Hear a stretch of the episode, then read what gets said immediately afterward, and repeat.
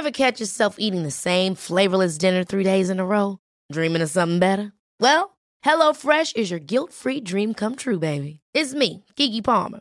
Let's wake up those taste buds with hot, juicy pecan-crusted chicken or garlic butter shrimp scampi. Mm. Hello Fresh. Stop dreaming of all the delicious possibilities and dig in at HelloFresh.com. Let's get this dinner party started.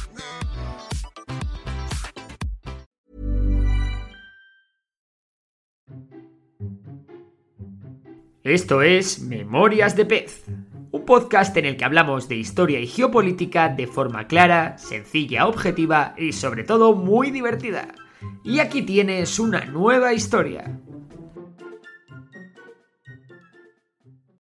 La décima semana de guerra entre Ucrania y Rusia ha finalizado y ya son más de 70 los días de conflicto de alta intensidad.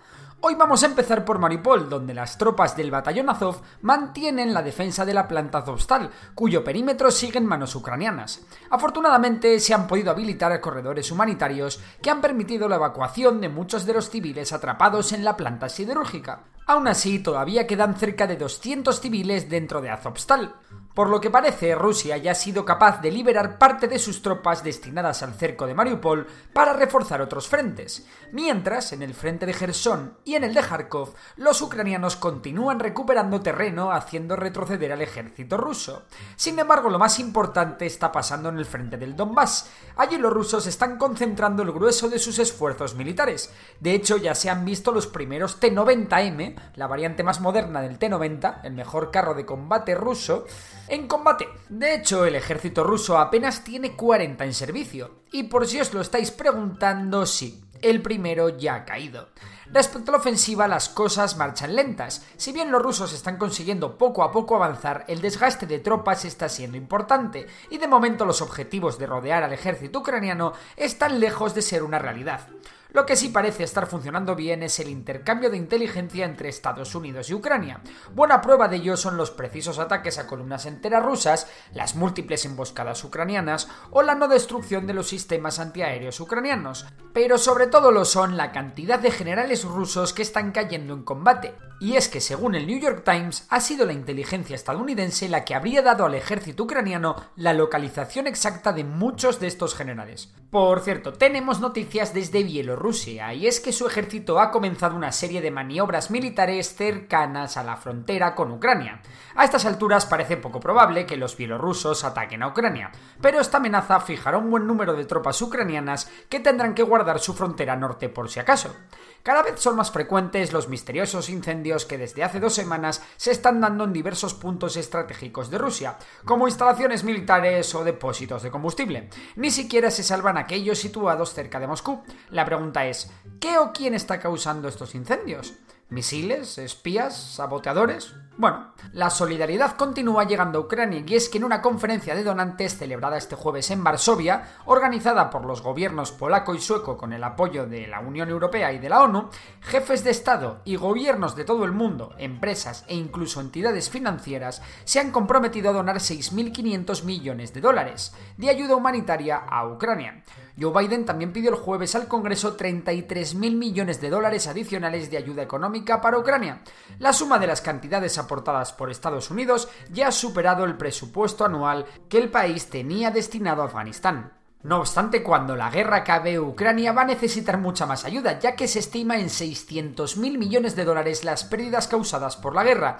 De hecho, la mayor parte de las infraestructuras críticas del país han sido destruidas o dañadas. En el ámbito privado, las pérdidas para Ucrania también son gravísimas, ya que en torno a un tercio de los negocios privados ucranianos han tenido que cesar su actividad.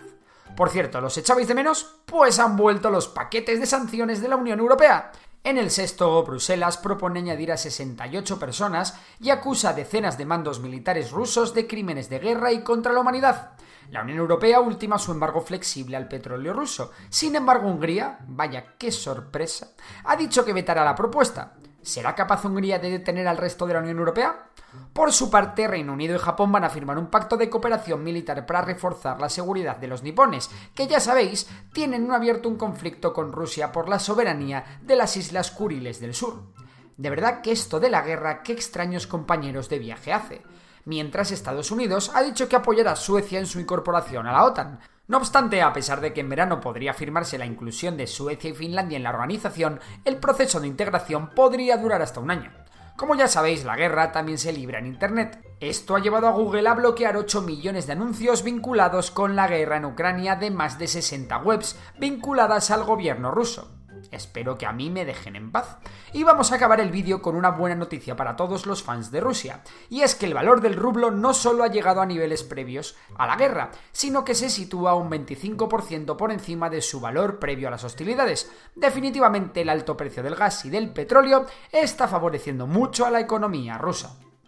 Y bueno, esto es todo por hoy. Si te ha gustado el vídeo ya sabes que puedes dar like, suscribirte y seguirnos en Twitch, donde hacemos directos analizando el conflicto en profundidad. Por lo demás, un saludo y hasta la próxima.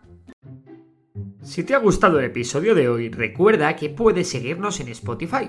Y si nos quieres echar una mano, puntúa el podcast con 5 estrellas. Por lo demás, un abrazo y hasta la próxima.